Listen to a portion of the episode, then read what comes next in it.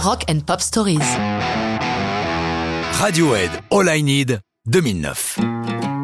Les conditions de travail de l'album In Rainbow et de la chanson All I Need sont plutôt étranges, mais pour Radiohead, il faut toujours une petite touche d'originalité.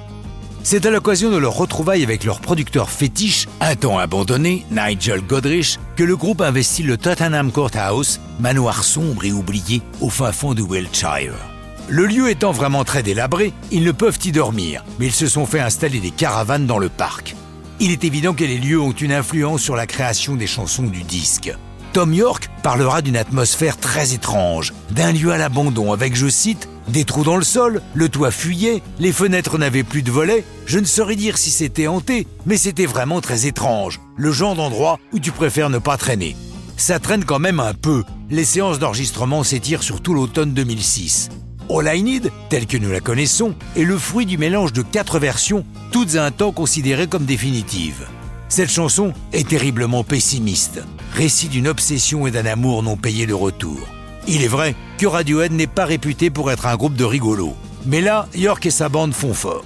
Johnny Greenwood, le guitariste du groupe, souhaite obtenir ce qu'on appelle un bruit blanc, de son point de vue celui d'un groupe jouant fort dans une pièce fermée, provoquant un chaos qui fait tout voler.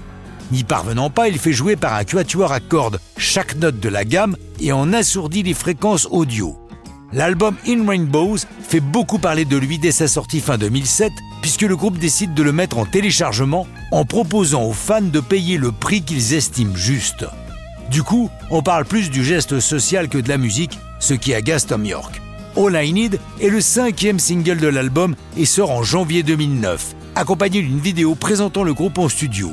MTV, qui mène une campagne contre le trafic d'êtres humains, monte un clip dénonçant le travail des enfants et emprunte All I Need pour ce petit film simple et efficace. L'écran est coupé en deux, à gauche un gamin occidental pour qui tout va bien, à droite un enfant du tiers-monde qui travaille à monter des baskets d'une marque mondialement connue.